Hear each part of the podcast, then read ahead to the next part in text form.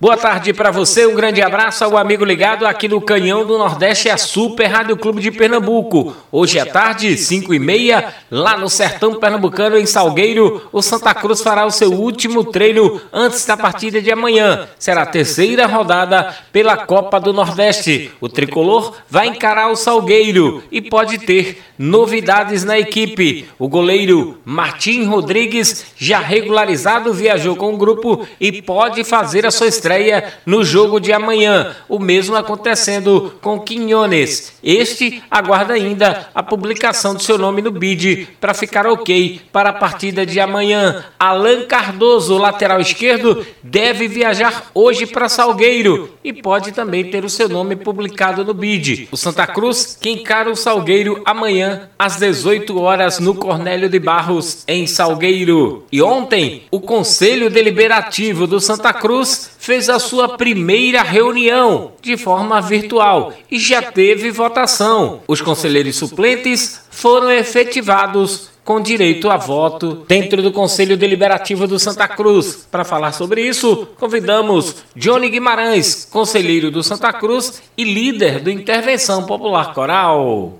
Olá, Iranildo. Olá, amigos da Rádio Clube.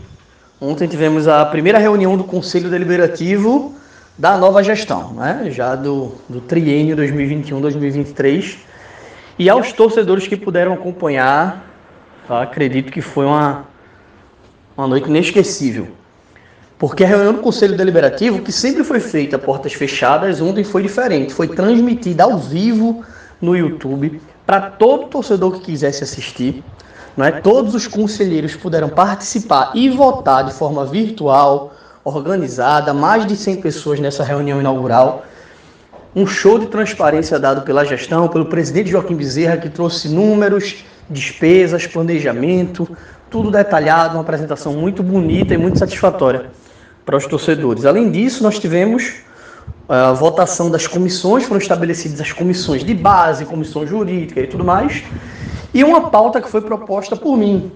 É uma, um pedido para que o Conselho Deliberativo tornasse efetivos os sócios que ficaram como suplentes na eleição.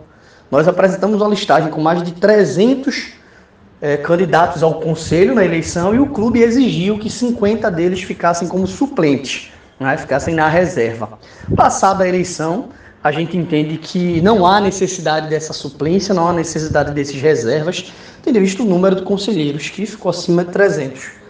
Então, eu propus que esses suplentes fossem também tornados efetivos para que pudessem participar e votar, e o Conselho Deliberativo ontem aprovou 100% dos votos, tornando assim os colegas que tinham ficado na suplência também conselheiros efetivos. Isso aumenta a democracia, aumenta a participação e a pluralidade de ideias.